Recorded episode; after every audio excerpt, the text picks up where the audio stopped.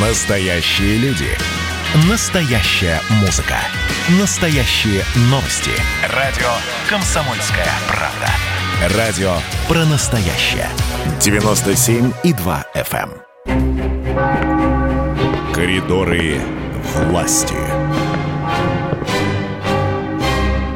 В рубрике в коридорах, э, в коридорах власти, в рубрике «Коридоры власти» Александр Гамов. Александр Петрович, приветствую. Э, Всем привет из коридора власти. Так. А, Сегодня президент России работает в Кремле, очень напряженный график. Э, И вот-вот начнется совещание с членами Совета Безопасности. Что там будут обсуждать, я не знаю, но я думаю, что что-то серьезное. Не будем сейчас заг- заглядывать э, вперед. Мы обязательно об этом подробно расскажем. Ну, о том, о чем узнаем нашим слушателям, читателям, посетителям сайта. Вот из Кремля сегодня хорошая новость. Э, 12 апреля, в понедельник, в день 60-летия полета Юрия Гагарина, в космос Владимир Путин посетит Энгельс, э, это город Саратовской области, а затем отправится на место приземления первого космонавта. Я напомню, что Юрий Алексеевич приземлился в 26 километрах от этого города, недалеко от села Смеловка. И, значит, там же, на этом месте, э, будет, видимо, проведено совещание, на котором обсудят долгосрочные приоритеты развития космической деятельности России. И мы, как всегда, мы же эксклюзивное, да, э, издание, Да. я имею в виду СМИ. Да. Как всегда, вот э, сообщу то, м, тот факт, которого ни у кого нет, и мы его вынесли в заголовке, э, что Путин э, встретит День космонавтики на месте приземления Гагарина вместе с Валентиной Владимировной Терешковой. А Валентина Владимировна тоже, это мои, в общем, источники мне сообщили, она тоже собирается в этот день быть там вместе с президентом России. Я вот всем говорил, кто такая Терешкова, да, Миш? А, А что, Вот кто- кто-то не знает? нет, ну кто-то, кто-то иногда, Миш, вот поверь, я просто объясняю, что, ребята, вот все космонавты, которые были перед Валентином Владимировной, Юрий Гагарин, Герман Дито, Андрей Николаев, Павел Попович, Валерий Быковский, следующий Валентин Терехов, вот они все ушли, она с нами. Надо ее беречь, надо ее восхищаться. Я пытаюсь, конечно, в эти дни до Валентины Владимировны дозвониться. А, И обязательно это сделаю, мне обычно это удается.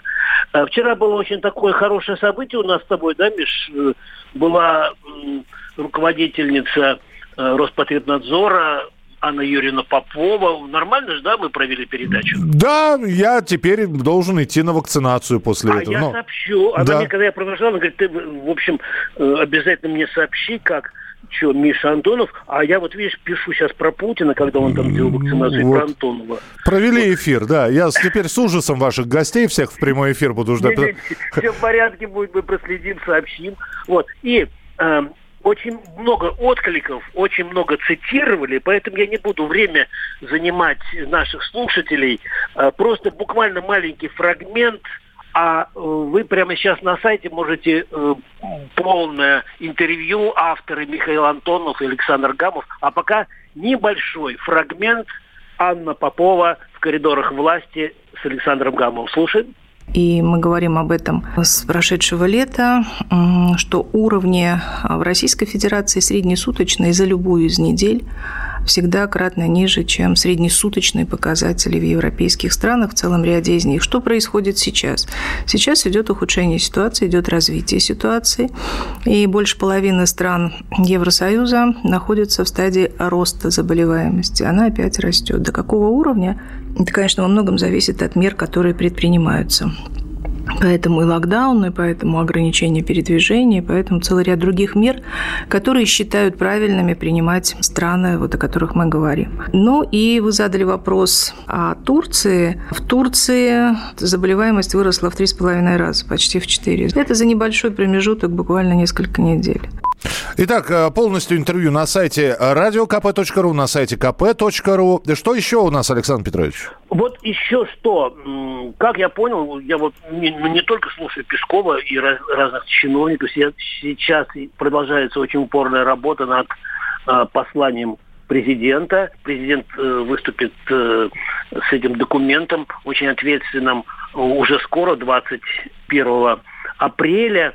И я не знаю, я рассказывал, нет, эту, эту ситуацию, когда во времена Бориса Николаевича Ельцина я мог из Белого дома там или из Кремля принести уже готовый текст завтра. Да, говорили о том, что вот. вы, вы э, не знаю, да. под присмотром ФСО все это делали, да? Нет, нет, я выкрадывал, вот вы... честно. Сейчас я могу, значит, вот сейчас это невозможно. Почему? Потому я просто хочу еще раз напомнить, потому что ну буквально до последнего момента вот даже были ситуации, когда вот сейчас Путин переворачивает, да, и трибуна у него другая. Раньше он клал на стол, и фотокоры издали, все фотографировали, потом публиковали в газете, что там у Путина в блокнотах. Сейчас такого нет. Вот. И вот в рамках подготовки буквально еще небольшой полутора минутный синхрончик. Это мой разговор с Дмитрием Песковым о том, как э, президент, э, в общем, ну, не, не, не столько президент, как готовятся к посланию президента те, кто будет приглашен, и те, кто м, удостоится чести слушать это послание Э, в Кремле или где-то еще. Слушаем Дмитрий Песков. Гамов Александр, Комсомольская правда. Известен ли уже режим, порядок допуска политиков, общественных деятелей, которые приглашены, которые смогут присутствовать на оглашении послания президента России? Мы дорабатываем сейчас разные детали, в том числе и санитарными властями. И в ближайшие дни уже будет соответствующая информация распространяться. Но пока еще нам нужно несколько дней на доработку деталей. Вот вы нам как-то рассказывали, что в Кремль, чтобы пройти, нужно, ну вообще нужно являться с копией справки на антитела. А если вот депутат не привит или у сенатора, не дай бог, температура от волнения под кочет. Так вот, как раз это те самые детали, которые мы дорабатываем, и потом мы их уже доведем до сведения всех приглашенных. То есть успеем предупредить, типа справки, то все, антитела? Безусловно, безусловно. Ну что, еще минутка есть у вас, Александр О, Петрович? Тогда мы не можем не вспомнить моего героя, моего любимого. Сегодня день рождения Виктора Степановича Черномырдина. Вот наш Златоуст, его крылатые слова. Ну, вот на вскидку, э, просто его многие его э, перлы, они очень актуальны сегодня. Так. Ну вот, например, отродясь такого не было, и опять то же самое. Это он говорил о ситуации на Украине. Угу. Вот. Или еще его э, фразеологизм. В Киеве все обсуждают газ и анализы Ющенко. Ну, это был такой президент. Я думаю, нынешняя ситуация неприятна самому Ющенко. Кому же понравится, когда вся страна обсуждает твое здоровье и твои анализы. Вот. Или вот его фраза тогда тоже произошла. Мы надеемся, что у нас не будет запоров на границе. Вот. И, значит, анекдот от Виктора Степановича можно? Да, конечно. Значит, который мы публиковали в те времена. Стоят, значит, на Майдане два пьяных мужика. Один говорит, слушай, а кто це в, оранжевой, в оранжевом шарфе? Пан Ющенко. А кто сзади него с косой? Неужели смерть? И еще, чтобы повеселее, повеселее было. А что ты не смеешься? Что, грустно? Я, ну, как-то, да, знаете, после слова «смерть» смеяться не очень хочется, так? Ну, вот. Виктор Степанович, я у него говорил. Ну вот Юлия Тимошенко начинает уже права качать. Мол, если стану премьером, пересмотрю все соглашения с Россией. Черномырдин отвечает, не знаю, кому и чего она там качать будет. Пройдет. Эмоции улягутся. А, заявление столько, что они тоже улягутся. Надо подождать, а не строить прогнозы. Никто тут ни у кого ничего качать не будет. Хороший, да. Ну, здесь много цитат можно вспомнить. Э, у Виктора Степановича, что не выступление, то Перл был.